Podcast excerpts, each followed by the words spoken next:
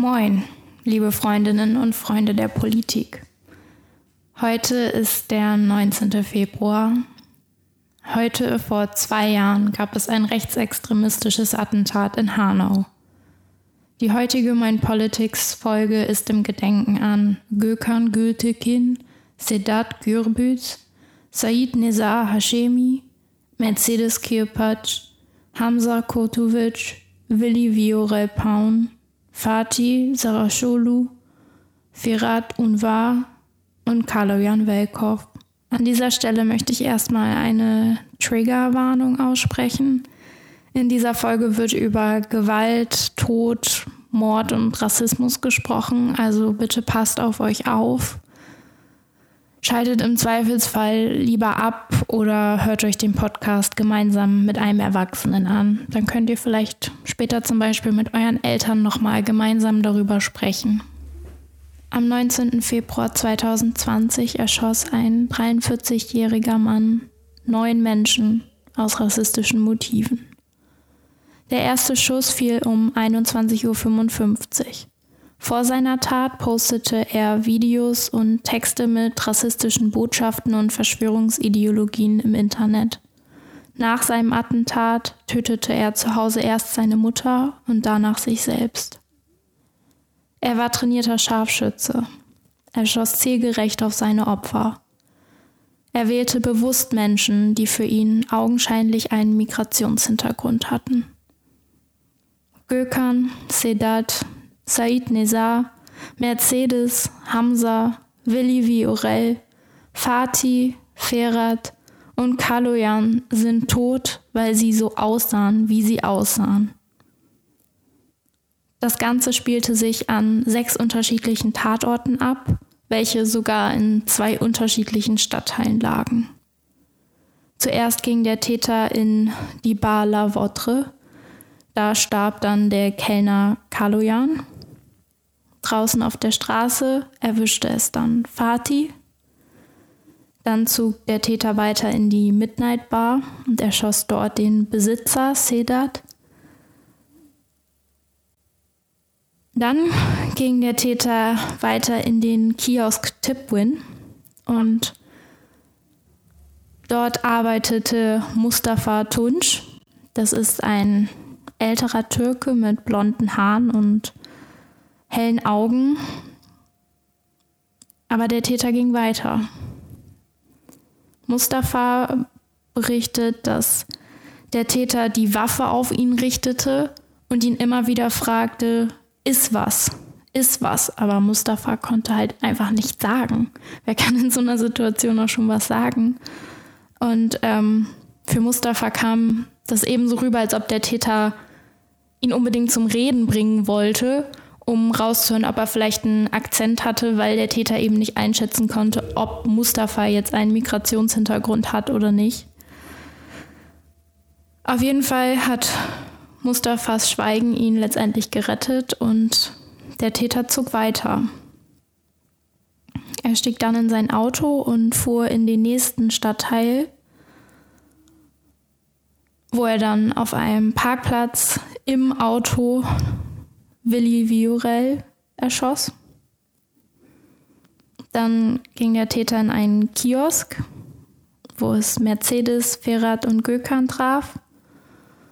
Und in der Bar, die zu dem Kiosk gehörte, traf es dann auch noch Said Nezar.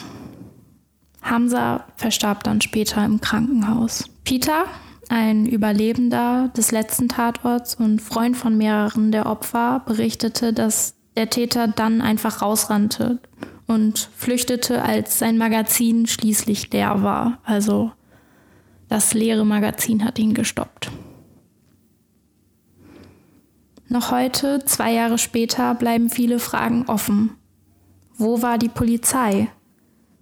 Wie konnte es so weit kommen? Wie kann es sein, dass die Tat bis zum Morgen des nächsten Tages nur als Milieukriminalität eingestuft wurde, obwohl der Täter schon tot aufgefunden worden war? Die Forderung nach angemessener Erinnerung, sozialer Gerechtigkeit, lückenloser Aufklärung und politischen Konsequenzen ist immer noch laut. Fakt ist, in dieser Nacht ist wirklich sehr viel schiefgelaufen. Ich möchte jetzt über die Rolle der Behörden sprechen und das Versagen erklären. Da gab es zum einen den verschlossenen Notausgang beim letzten Tatort, der Arena Bar, wodurch die Opfer dann in der Falle saßen und nicht fliehen konnten. In dem Polizeibericht stand das zwar auch genauso, aber trotzdem wurde erstmal nichts weiter deswegen unternommen. Die Angehörigen und Überlebenden stellten dann aber Anzeige, damit überhaupt erstmal Ermittlungen aufgenommen wurden. Ja, und diese Ermittlungen wurden dann auch ganz schnell wieder durch die Staatsanwaltschaft eingestellt. Die Initiative beauftragte dann noch ein Recherchekollektiv. Also das Recherchekollektiv hat dann die Tat nochmal nachgestellt und alles ganz genau analysiert mit dem Befund, es hätte genug Zeit gegeben, um durch den Notausgang zu entkommen und es würden vielleicht noch mehr Menschen leben. Das Ganze ist ja schon schlimm genug. Hinzu kommt aber auch noch, dass der Notruf der Polizei in der Tatnacht nicht erreichbar war. Das muss man sich erstmal geben. Auch hier lehnte die Staatsanwaltschaft ein Ermittlungsverfahren ab, mit der Begründung, dass eben nicht sicher sei, ob das Handynetz von Willi Viorel, welcher halt mehrmals versucht hatte, die Polizei zu informieren, auch wirklich funktionierte. Diese Erklärung lässt sich ganz leicht durch mehrere Aussagen von Zeugen und Zeuginnen widerlegen. Diese konnten nämlich ebenfalls den Notruf in der Tatnacht nicht erreichen. Bewiesen ist mittlerweile auch, dass es nur zwei Telefonleitungen gab und davon in jener Nacht nur eine besetzt war. Und es gab auch innerhalb der Polizei Forderungen, nach personaler Aufstockung und neuer Technik. Das ist, ich, das ist so schrecklich. Es ist, ich, ich, ich, ich, ich, ich komme darauf nicht klar, deswegen sowas vielleicht mehr Menschen als nötig gestorben sind. So. Also. Oh. Willi Viorel hat mittlerweile sogar ein Denkmal in Hanau und gilt auch so ein bisschen als der Held der Nacht, weil er halt beobachtete am ersten Tatort, also im ersten Stadtteil, wie der Täter dann in sein Auto stieg und dann versuchte noch den Täter einzuparken, sodass er eben gar nicht erst losfahren konnte.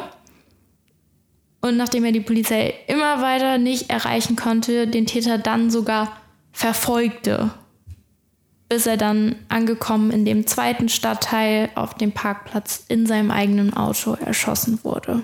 Willi Viorel versuchte dreimal die Polizei zu erreichen und bekam dreimal keine Antwort. Das Polizeirevier wäre nur 300 Meter Luftlinie vom Tatort entfernt gewesen. Der Polizei wird eine Mitverantwortung an den vielen Toten gegeben und viele sagen auch, dass sie seit der Nacht einfach gar, keine, gar kein Vertrauen mehr in die Polizei haben.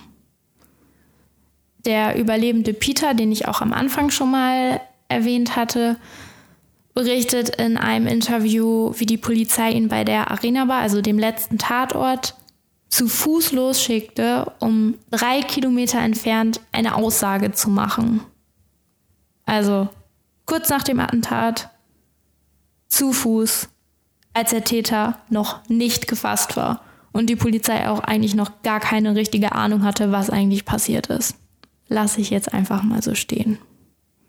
Der Vater von Mercedes Kirpatsch erzählte außerdem in einem Interview, wie es um 1 Uhr nachts wohl nochmal zu einem Vorfall mit der Polizei kam. Also zu diesem Zeitpunkt war halt noch nicht klar, wie viele Opfer es gibt, war noch nicht klar, wer diese Opfer sind. Und dann haben natürlich viele Menschen an den Tatorten gewartet. So, also zum Beispiel der Vater von Mercedes wusste, okay, sie war unterwegs. Natürlich, natürlich macht man sich dann Sorgen, natürlich ist man dann vor Ort und will so schnell wie es geht irgendwie was erfahren. Und laut seiner Erzählung kam dann um 1 Uhr das SEK und richtete die Waffen auf die wartenden Menschen, weil die halt auch nicht richtig wussten, so was da abging. Also die Behörden haben zu dem Vorfall ausgesagt, dass die Schilderungen nicht nachvollziehbar seien, weil gar keine Spezialkommandos im Einsatz waren. Also vielleicht handelt es sich auch nur um bewaffnete Polizisten, aber Fakt ist, es gibt Zeugen, die berichten, wie Polizisten die Waffen auf Angehörige bzw. wartende Personen richteten. Hinzu kommt, dass zu diesem Zeitpunkt, also drei Stunden nach dem ersten Schuss, immer noch nicht in das Haus des Täters eingedrungen war. Dabei war das Kennzeichen vom Täter halt irgendwie schon um 22.20 Uhr bekannt und damit ja auch seine Adresse und genau das können halt voll viele nicht ein, also nicht nachvollziehen. So, da geht einer rum, erschießt neun Menschen, aber wird nicht direkt verhaftet. Also die Polizei hat dazu gesagt, dass man natürlich schon vor dem Haus war, aber einfach noch gewartet hat mit der Stürmung, um verschiedene Szenarien durchzugehen. Ja, die Hausstürmung ist dann gegen 3 Uhr passiert, also fünf Stunden nach dem ersten Schuss. Der Vater des Täters war zu diesem Zeitpunkt im Haus und den Ermittlungen nach auch während der Sohn halt die Mutter erschoss und danach auch sich selbst. Der Vater rief nicht die Polizei und mittlerweile ist auch bekannt, dass er die rassistischen Ansichten seines Sohns teilt. In dieser Nacht gab es echt viele Tote in sehr, sehr kurzer Zeit an sehr vielen Orten. Und ich frage mich, ob das wirklich einfach nur eine komplette Ausnahmesituation war oder beziehungsweise inwiefern das dann halt auch das Versagen der Polizei war. Also so, das finde ich ganz schwierig, das einzuschätzen. Die Liste der schrecklichen Vorfälle rund um die Nacht geht aber noch weiter auch die Auskunft an die Betroffenen und Angehörigen durch die Polizei hat einfach so komplett versagt. Die Information über den Täter und die Antwort auf die Frage, was eigentlich passiert ist, bekamen sie aus dem Internet. Und erst um halb sieben, also am Morgen danach, wurde ihnen gesagt, wer verstorben ist.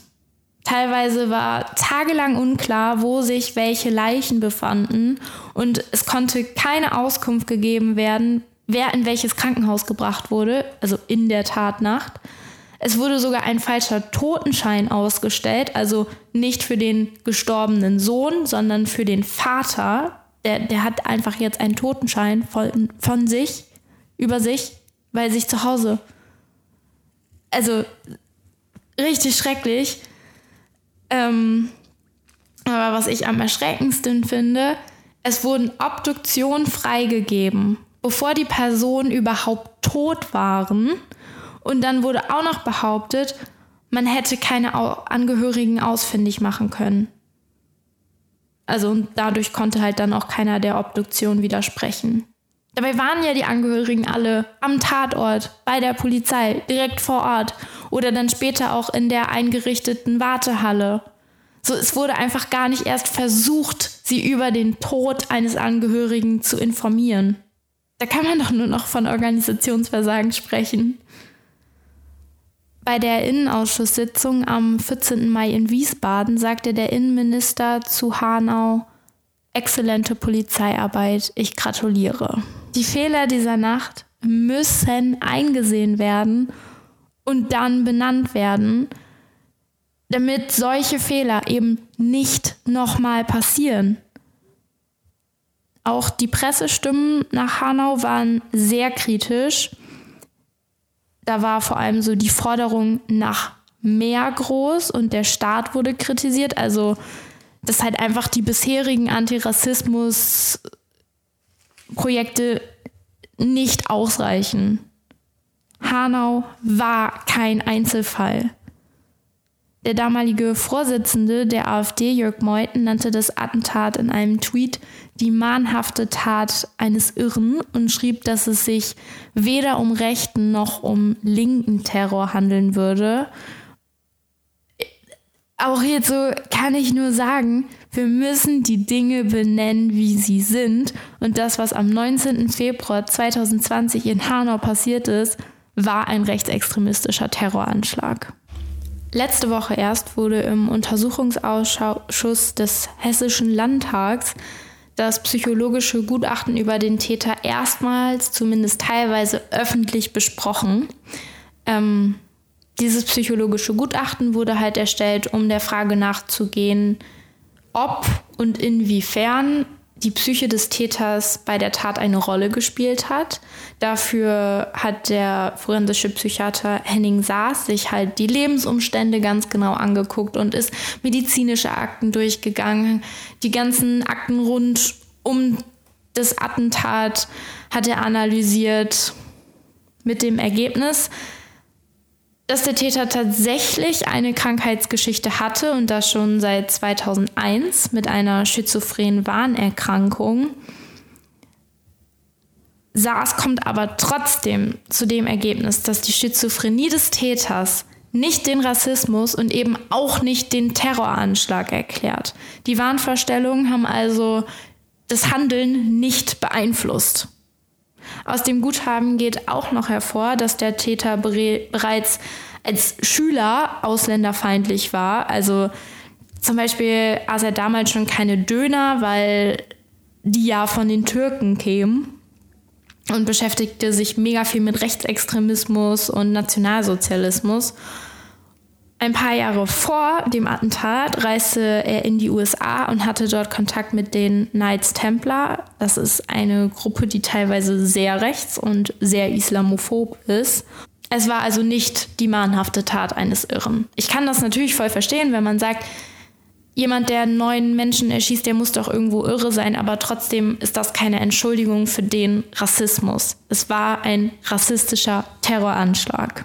Interessant finde ich auf jeden Fall, dass der Teil des Gutachtens, der sich halt auch auf die Rolle des Vaters bezieht, nicht öffentlich besprochen wird, weil man halt die Persönlichkeitsrechte des Vaters schützen möchte.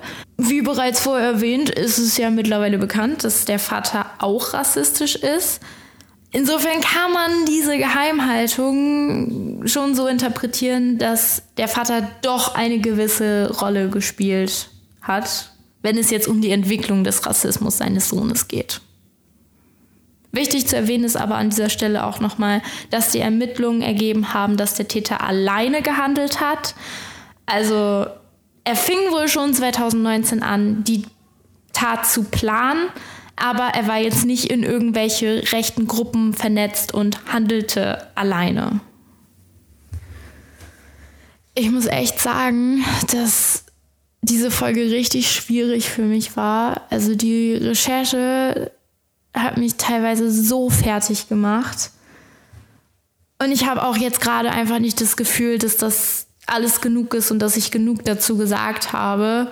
Da bin ich ehrlich. Also es ist auch einfach nicht genug, was gegen Rassismus passiert. Es gibt, es, ich, ich, das macht mich so wütend. Allein jetzt in Berlin, der Vorfall von letzter Woche ist ja mal wieder ein Beweis dafür, dass es, dass, dass, dass einfach was passieren muss, dass mehr passieren muss. Also für die, die das nicht mitbekommen haben, letzte Woche in Berlin wurde ein 17-jähriges Mädchen namens Dilan ähm, verprügelt. Also in der Bahn wurde sie schon rassistisch beleidigt und als sie dann ausstieg, sind sechs Erwachsene auf sie losgegangen, drei Männer und drei Frauen. Und keiner hat ihr geholfen. Also es gibt Videobeweise davon, dass genug Zeugen und Zeuginnen da waren. Niemand ist ihr zu Hilfe gekommen und sie war diejenige, die die Polizei rufen musste. Das Ganze ging dann so durch die Medien, ähm, dass sie keine Maske getragen hätte und deswegen geschlagen wurde, was, was auch kein Grund ist davon mal ganz abgesehen. Ähm, und dann, dann musste Ilan aus dem Krankenhaus ein Video aufnehmen und posten, in dem sie von dem Rassismus schilderte. Also, ich, mir fehlen da einfach die Worte. Mir fehlen da einfach die Worte. Die Polizei hat sich mittlerweile auch korrigiert und es konnten auch schon Verdächtige festgenommen werden. Und ich habe ich hab einfach das Gefühl, dass es danach so durch die Medien ging, von wegen, oh, sie trug doch keine Maske. Es war Rassismus. Aber einfach so, the fact, dass ganz Deutschland lieber glaubt, dass jemand wegen also es, es wird eher geglaubt, dass jemand als Querdenker, sage ich mal, verprügelt wurde, als einfach aus rassistischen Motiven. Sorry für dieses, für dieses komplizierte Ende. Es sind keine Einzelfälle und es sind keine Einzeltäter. Moin Politics, der neue Podcast von Lidi Zau.